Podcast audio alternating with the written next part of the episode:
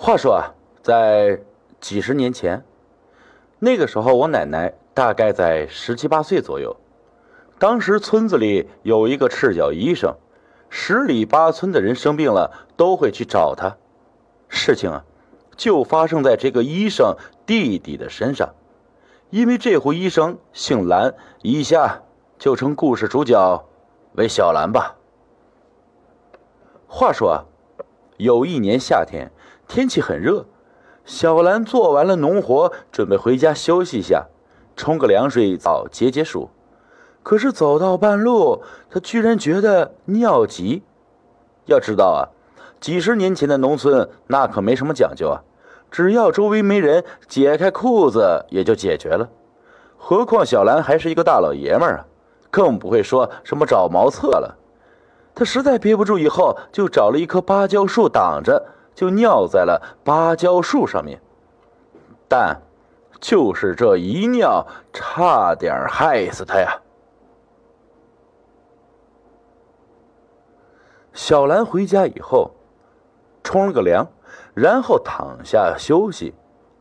到了晚上，她的房间传出说话的声音，也没有其他人，就是她一个人在自言自语。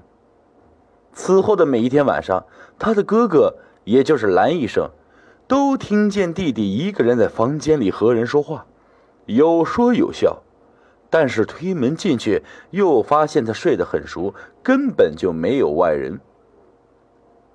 一开始啊，哥哥也没当回事觉得他弟弟估计是晚上说梦话吧。可是日子久了，就觉得不对劲儿了。弟弟越来越瘦，越来越没精神。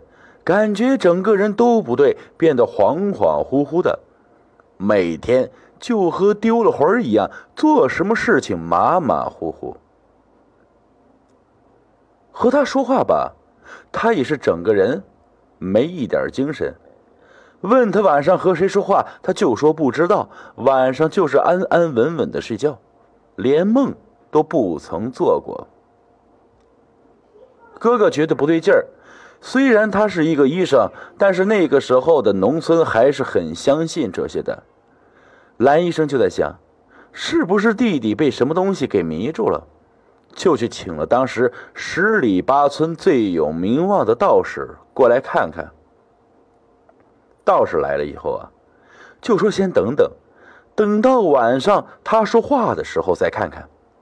然后所有人都等到了晚上，果然呢。小兰的房间里又开始传出了她自言自语的声音。由于关着门，他也听不清到底说的是什么，只知道他一直在和一个莫须有的人聊着天道士推开他的门冲进去，发现和之前他哥哥发现的一样啊。小兰睡得很熟，可以说啊，睡得很死。当时道士就说了一句：“不是鬼。”是妖，是妖在吸他的精气。到了第二天，道士叫醒了小兰，道士就问他有没有对着什么树木之类的撒过尿。小兰本就神情恍惚，再加上过了许久，根本记不得了。道士倒也是霸气呀，只说了一句：“不记得就想，想不起来就死。”这一下估计是把小兰给镇住了，他拼命的想，想起来，半个多月前做完农活回家，对着一棵芭蕉树嘘嘘的事情。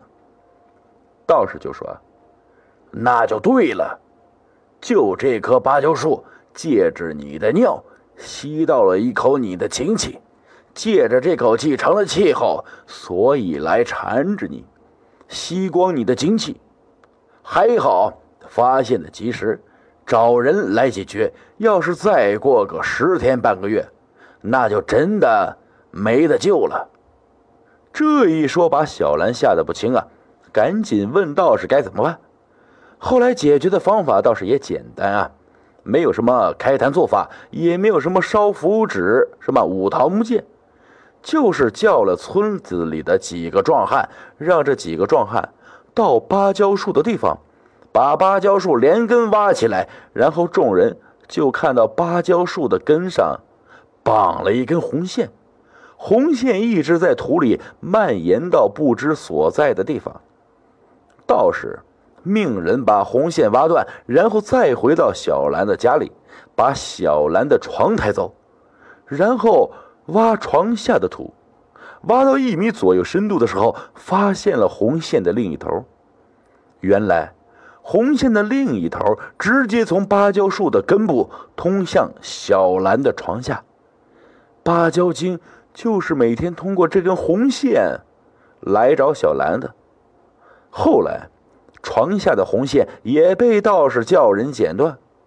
他说：“这样就绝了一段孽缘。”到最后啊，道士也没有砍了那棵芭蕉树。也没有烧了芭蕉树，而是在剪断了红线以后，又把它栽回了土里。芭蕉树虽然没被砍、没被烧，但是在往后的日子里，村子里也没再出过关于芭蕉精的事情。以上就是芭蕉精事件的始末。现在想来，只觉得英叔的一些电影还是很贴合民间的一些。故事情节的。